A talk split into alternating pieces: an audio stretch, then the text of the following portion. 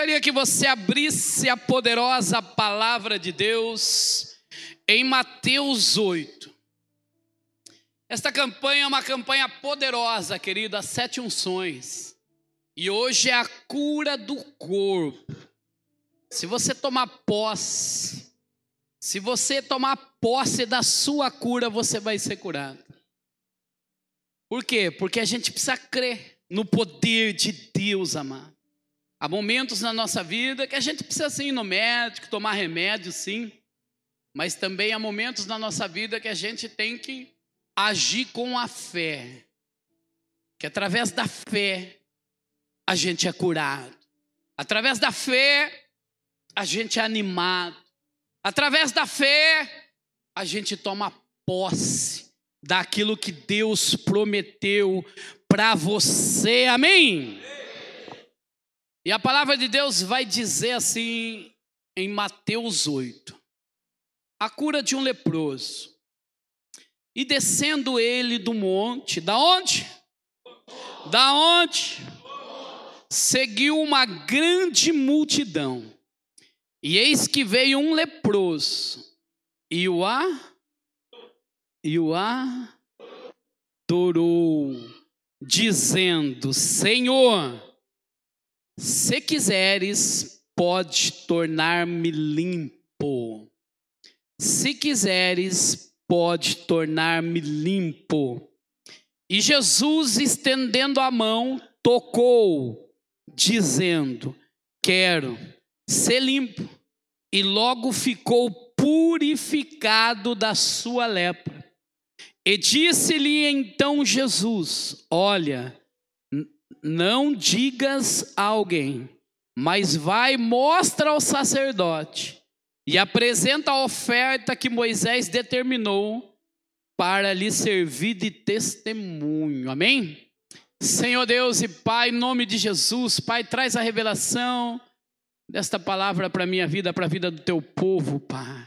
Fala aquilo que eu preciso ouvir, não aquilo que eu desejo ouvir, Pai porque aquilo que o Senhor tem para mim é muito melhor do que aquilo que eu quero. Então, em nome de Jesus, fala conosco, Pai, nesta noite. Assim eu te peço e te agradeço. Em nome do Pai, do Filho e do Espírito Santo de Deus. Quem crê, diga amém. amém. Diga graças a Deus. Amém? Tá ligado? Glória a Deus. Querido, essa é uma linda história, uma passagem que mexe muito comigo. Pensar que todas as passagens da Bíblia mexem comigo. E quando eu começo a meditar, a navegar nessas linhas, eu começo a me colocar no lugar desse leproso. Eu começo a me colocar nesta época que aconteceu isso.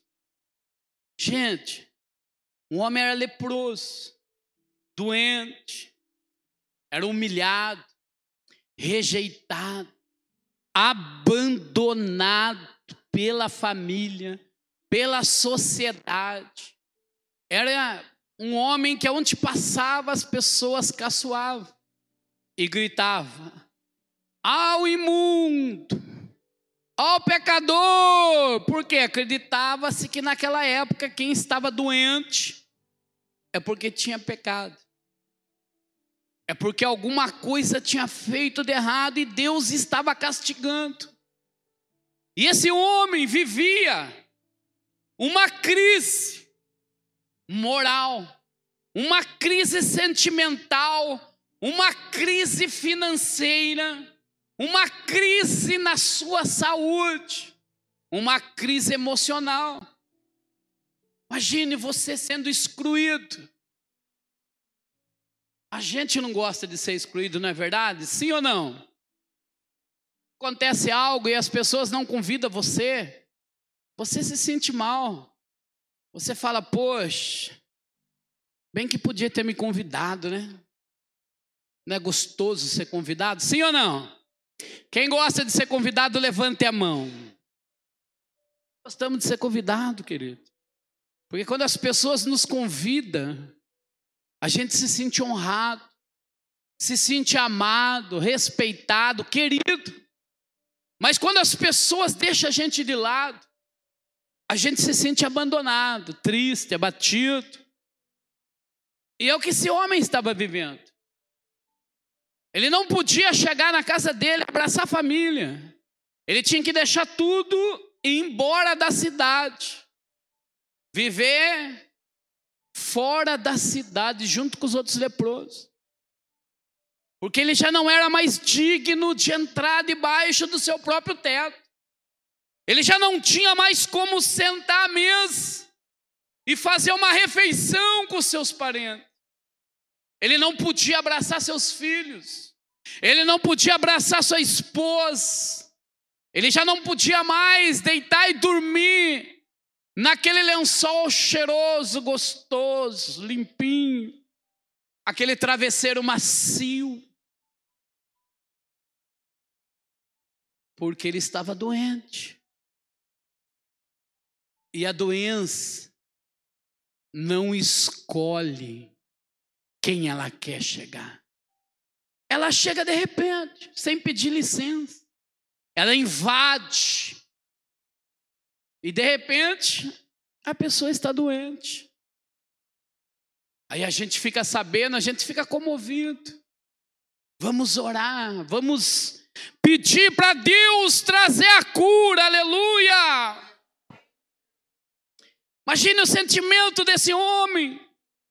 Ele já não podia mais estar entre os amigos. Porque se ele entrasse na cidade, ele tinha que gritar: o imundo, imundo. Ele mesmo determinava que ele era imundo. Muitas vezes já não tinha mais esperança para ele. Muitas vezes tem alguém aqui dentro desta igreja hoje que está vivendo uma situação parecida, já não tem mais saída, só um milagre. Só um milagre. Só um milagre. Muitas pessoas falam assim: Ó, oh, eu quero morrer. Mas chega o dia da doença muda de conversa.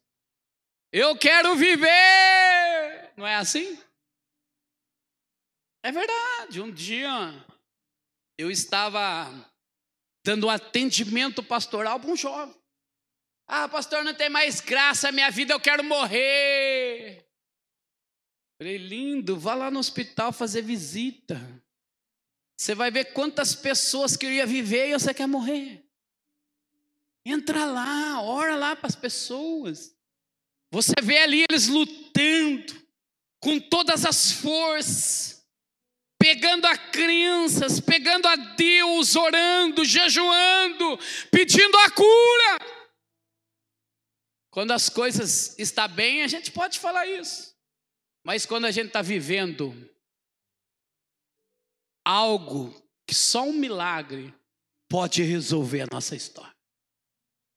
Olha por mão do lado e fala, irmão, você precisa de um milagre? Fala aí para ele aí, você está no lugar certo. Aleluia! Para esse leproso já não tinha mais esperança. Para ele já não existia mais esperança. Já era. Mas um dia, aleluia, um dia ele ouviu falar de Jesus de Nazaré, aleluia. Quem já ouviu falar de Jesus? Só o nome já entra dentro de nós e mexe com a nossa estrutura um nome poderoso no céu e na terra. E quando ele ouviu falar de Jesus, eu creio que ele falou assim, ó: ainda que não haja esperança para mim, tem alguém que pode mudar a minha história. Aleluia! Eu vou fazer de tudo para falar com Jesus. Eu vou fazer de tudo para poder aproveitar essa oportunidade que a vida está me dando. Aleluia! Lembra lá, a oportunidade passa, ou você pega ou você deixa ela aí, sim ou não? Daí ele veio, viu que Jesus estava descendo do monte, mas também tinha uma grande multidão.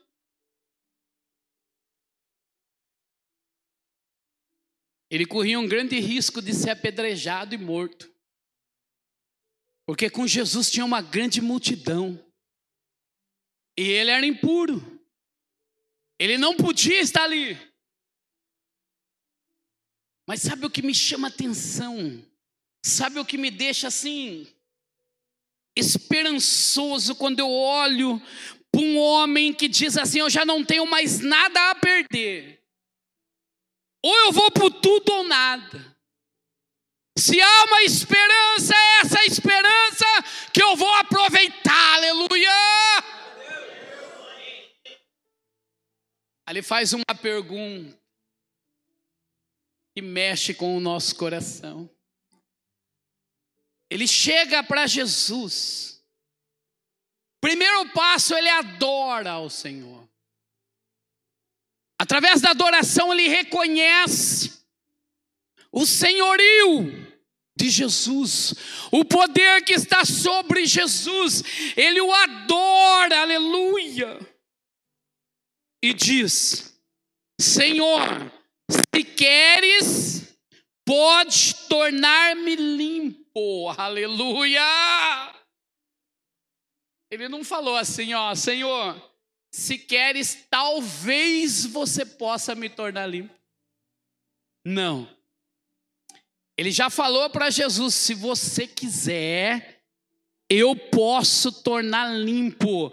Se você determinar sobre a minha vida, o milagre vai acontecer hoje, agora, aleluia.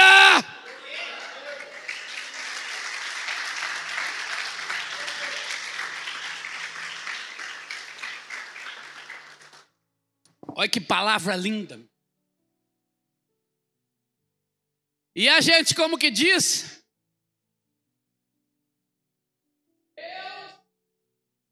Se Deus.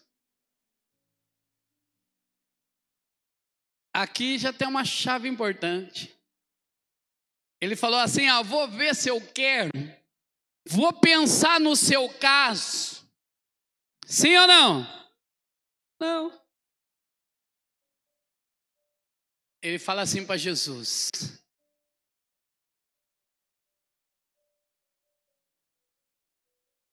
Versículo 2, Natan.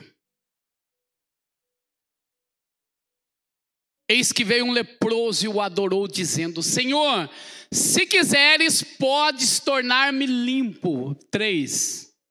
E Jesus, estendendo a mão, tocou, dizendo: Dizendo: Dizendo: quero ser limpo, e logo ficou purificado da sua lepra. Aleluia! Significa que Jesus quer, querido. Jesus quer que você seja curado. Jesus quer que você se torne limpo. Jesus quer, quer que você se torne honrado, amado. Aleluia! Ele quer. Então não adianta a gente falar se Deus quiser, Ele quer. E no mesmo momento Jesus toca ele e ele se torna limpo.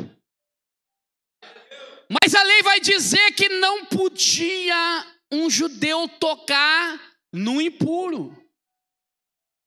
Que daí ele também era contaminado ele também tinha que ficar separado por sete dias e apresentar ao sacerdote, para ver se ele não pegou lepra. Mas o que me chama a atenção é que quando Jesus toca, aleluia, quando o poder toca na doença, aleluia. Ali começa a transformação, ali começa a cura, aleluia. E ele é curado. Aí Jesus diz assim para ele: Quatro. Diz então Jesus: Olha, não diga a alguém, mas vai, mostra ao sacerdote e apresenta a oferta que Moisés determinou para servir de testemunho. Aleluia! Porque para chegar diante do sacerdote, não podia chegar de mão vazia. Ele tinha que chegar com uma oferta, com um pombinho, com manjares. E ali ele apresentou diante do sacerdote. E o sacerdote ali constatou a cura, aleluia! Ei, deixa eu te dizer algo, querido. Não importa o que você está passando, não importa qual é a doença que vocês têm, não importa se está doendo, o que importa é que você está no lugar certo, Jesus está aqui, aleluia. E se você crê, Ele vai te curar, aleluia.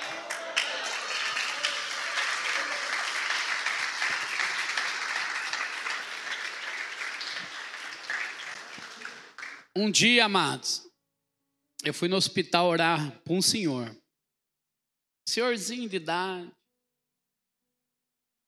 já estava na beira dos 90 anos. E eu olhando para ele assim lá, conversei um pouquinho com ele. Comecei a orar por ele. E falei para ele: ó, se Deus, se o Senhor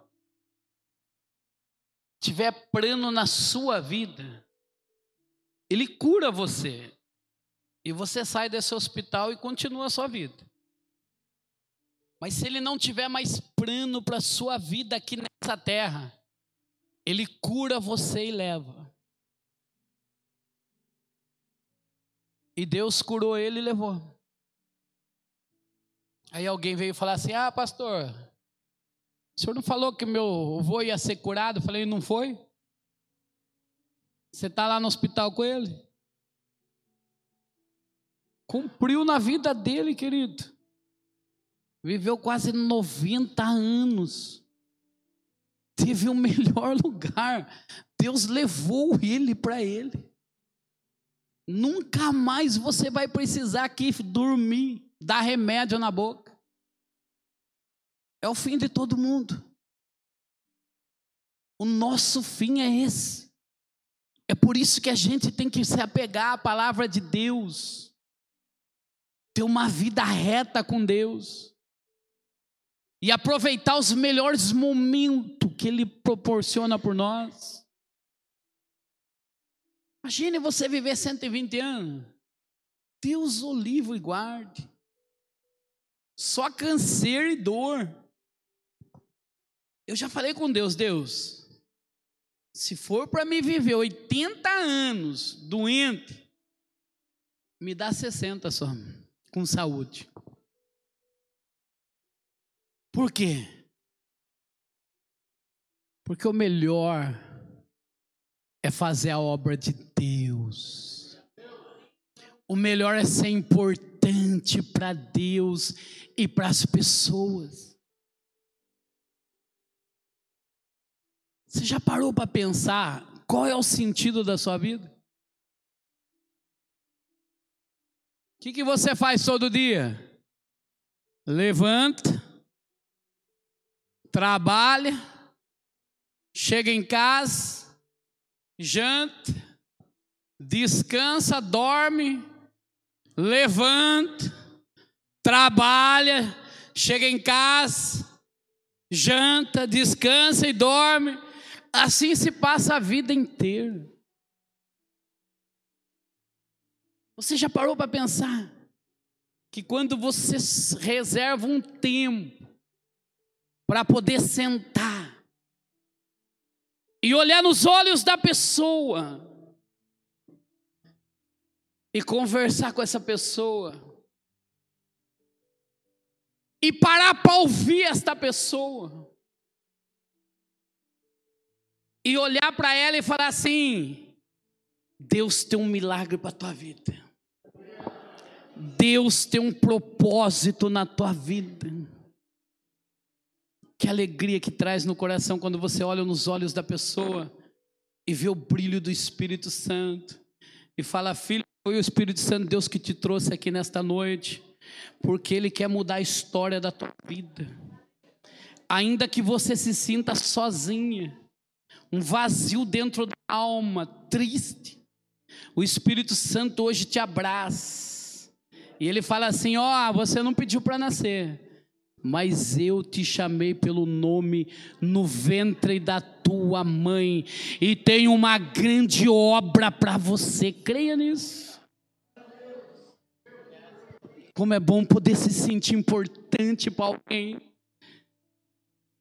Olhar nos olhos da pessoa e não pedir nada mas se doar e falar: pode contar comigo, pode contar com as minhas orações.